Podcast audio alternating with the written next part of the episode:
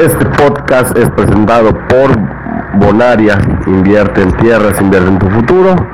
También por La Isla Feliz, la mejor mariscada buffet de todo el mundo mundial.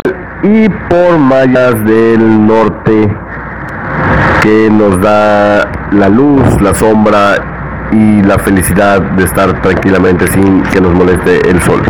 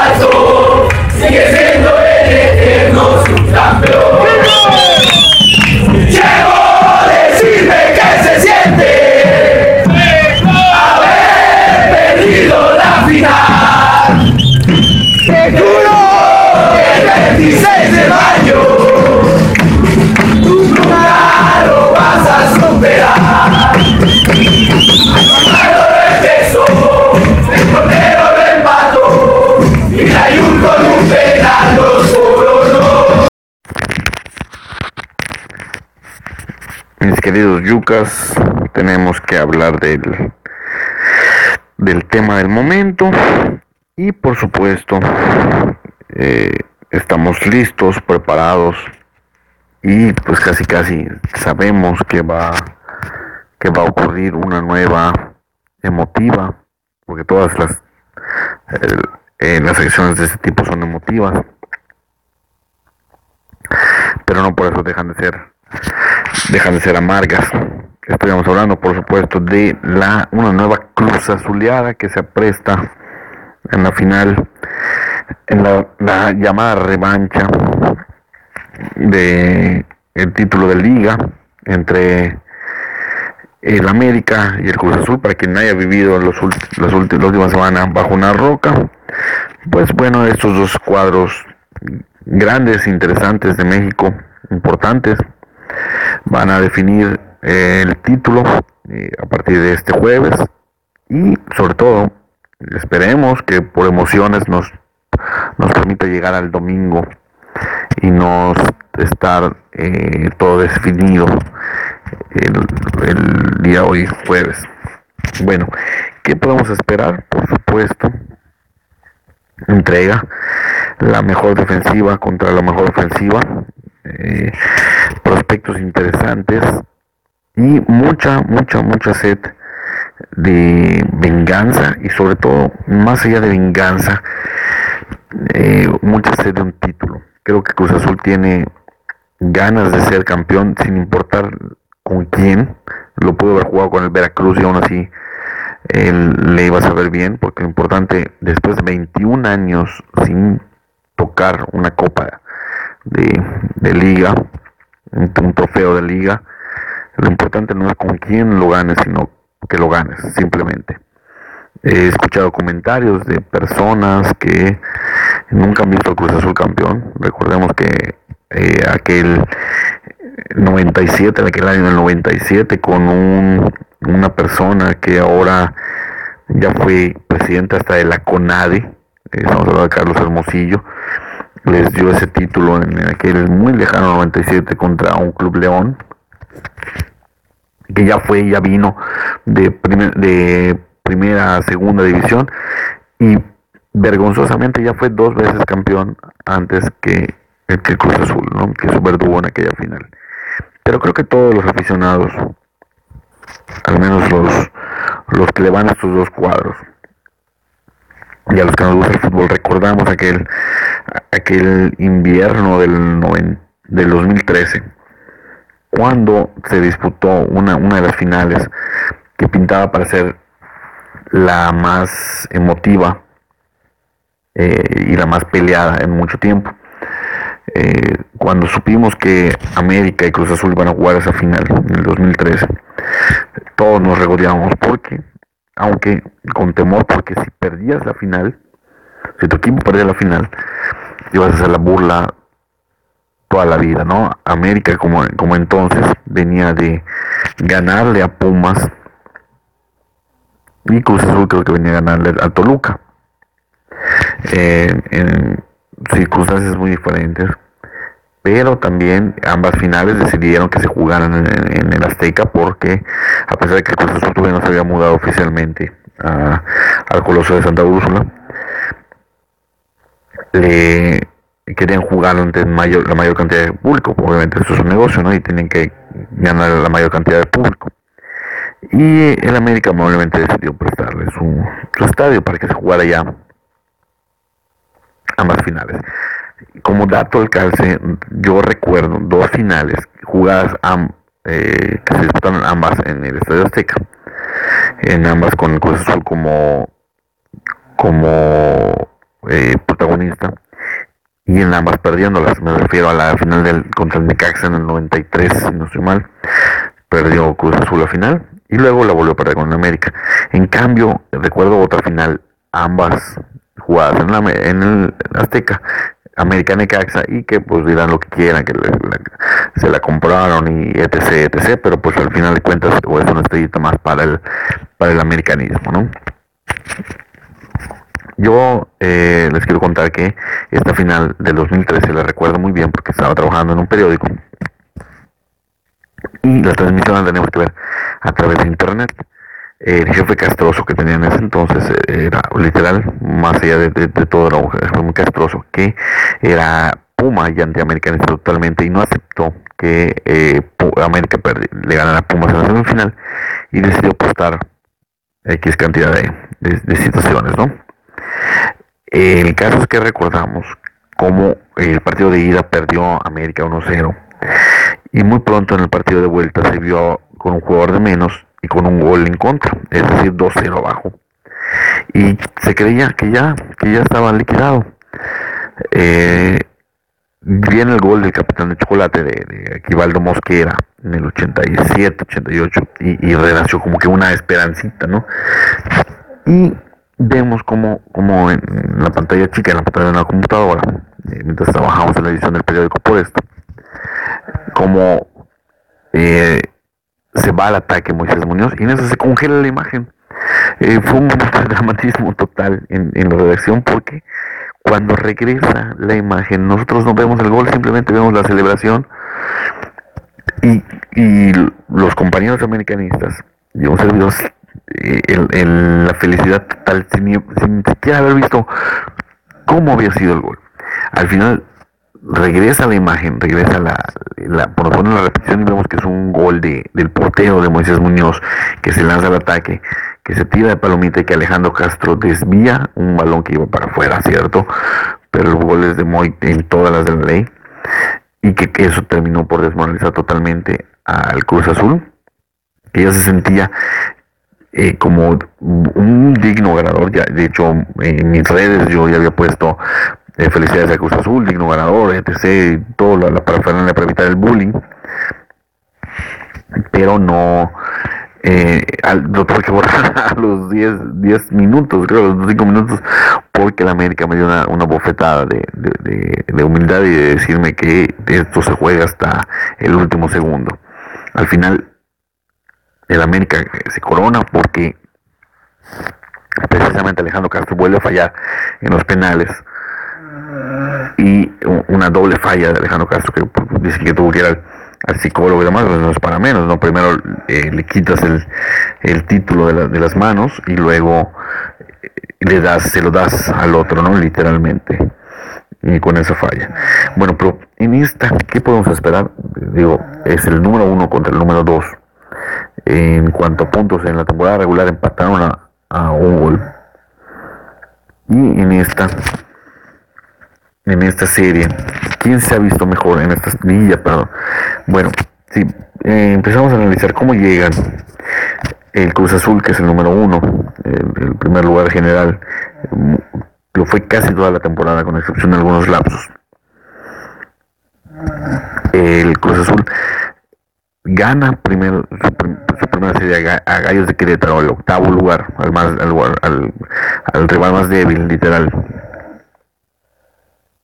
Y eh, sufriendo un poco ganan la ida en Querétaro 2 a 0 y con eso lo maneja muy adecuadamente. Eh, yo siempre he pensado que los la liguilla tiene sus circunstanciales y los partidos de vuelta aunque sean en tu casa no necesariamente tienen que ser tienes que ganarlos porque pues puedes haber hecho un muy buen partido en la ida y con eso te basta. ¿qué fue lo que le sucedió a Cruz Azul? Cruz Azul manejó bien el partido de vuelta al final empató eh, dejó buenas sensaciones pero quedaban algunas dudas, ¿no? Ya, ya desde ahí se, esperaba, se planteaba la, posibilidad de, que hubiera una cruz azuleada. En las semifinales, Monterrey, que no había recibido gol en, su serie contra Santos, eliminó al campeón, le ganó 1-0 eh, en su casa, en el estadio de Monterrey. Y por lo visto, por ambos cuadros, Monterrey está jugando un fútbol superlativo parecía que allá acababa el sueño, el sueño azul. Y el partido de vuelta fue más lo que dejó de hacer Monterrey, que fue meter goles. Eh, tuvo tres o cuatro claras que no, no concretó. Y su portero, Barbero, un, tipo serio y, y, muy eficiente, cucharió tres disparos y uno terminó en gol. Eh, también eh, Caraglio falló un penal por parte del Cruz Azul, que les pudo haber dado un poco de tranquilidad, pero al final jugando con el resultado, jugando con el 1-0, el 1-1 global que les daba el pase, pues eh, esto fue lo que sucedió. El, Cruz Azul decidió acceder de esa forma, ¿no? No buscó más. Y pues es válido, es válido realmente. Eh, para eso está el, reglamento, para eso haces bien las cosas 17 jornadas y tienes que tener un premio. Por parte de la América, eh, hay muchas ilusiones. Desde el principio se ponía al América como favorito por encima del Cruz Azul, a pesar de que el Cruz Azul era el número uno. Por el hecho de que estaba jugando mejor fútbol, por el hecho de que era más explosivo, de tener mejores jugadores, de, tener esa ganadora que mantiene el América, que el Cruz Azul no tiene. Y eh, un reportes de ESPN de varias fuentes daban como favorito al América. En la, en la ronda inicial, en el cuarto de final, el América se ve alcanzado dos veces por el Toluca, eh, está ganando 1-0, luego 1-1, luego el 2-1, y, y, Axel Vega, ahora refuerzo, flamante refuerzo de las Chivas Aldonas, que por cierto los chivitos pues deben estar muy atentos para que el América no, no les pase como máximo ganador de títulos en la historia del fútbol mexicano. Debe ser Cruz Azulinos todos los Chivas en este momento. Y eh, les empatan y deja una sensación de duda de que pudieron haber hecho más. En el partido de vuelta en América rápidamente se va adelante 3-0 con un hombre de más. Por la una expulsión de Salinas. Y deja de hacer lo, que, lo que estaba haciendo, quizás sobrado por por en un marcador tan amplio, ya tenía 3-0 prácticamente liquidada la eliminatoria. Necesitaba tres goles en que será 30 minutos más o menos Toluca. Y Toluca consiguió dos, los choriceros consiguieron dos, con dos examericanistas, especialmente un golazo de del que hoy se despide de, los choriceros, este Rubén Zambuesa, y eh, un el brasileño, este, se me fue su nombre, que también eh, jugó en América, y que ahora está en Toluca, y se puso candente la cosa, dicen que la América pidió la hora, pues, pues sí, también como lo hizo Cruz Azul eh, en, las semifinales, etc. Ya para las semifinales, América se va a meter hacia un estadio difícil, donde los grandes equipos sucumbieron esta temporada, y le saca el empate a Pumas. Recordemos que en la temporada pasada América también eliminó Pumas, pero en cuartos de final y borró materialmente, vapuleó en los dos partidos, 4-0, 4-1 creo que eh, fueron ambos partidos, y eso le hizo muy mal al América. El que Pumas no pusiera resistencia le hizo muy mal al América porque llegó sobrado, llegó muy confiado, llegó eh, sin haber tenido realmente un, un rival de peso en, el, en los cuartos y Santos les pasó por encima. Ahora eh, al menos el partido de ida no sucedió y creíamos que iba a ser una buena eliminatoria, pero Pumas eh, con David Patiño simplemente no, no, carburó y terminó 6 a 1, eh, una de las peores palizas en la historia de la, de la liguilla. 6 a 1 quedó el partido de, de, vuelta, 7-2 el global. Con la maquinita final, con 6 diferentes anotadores y también con eh, ya el, el, hecho de que ya no se falló el penal que le marcaban a favor, a un claro empujón de Arribas y de, y de Saldívar, que marcaron como un penal, y Manuel Aguilera, el argentino, ya por fin logró anotar un, un tanto penal. Por eso es que marcan como favorito a América, definitivamente. Además de que no se tiene el factor cancha es decir, no van a viajar, es decir, juegan en la misma cancha, lo conocen, está igual de fregado para, los dos. Se decía que, que, estaba fregado el, campo, etc, etc. Y pues, pues es para los dos, ¿no? Eh, realmente no hay, no hay de dónde.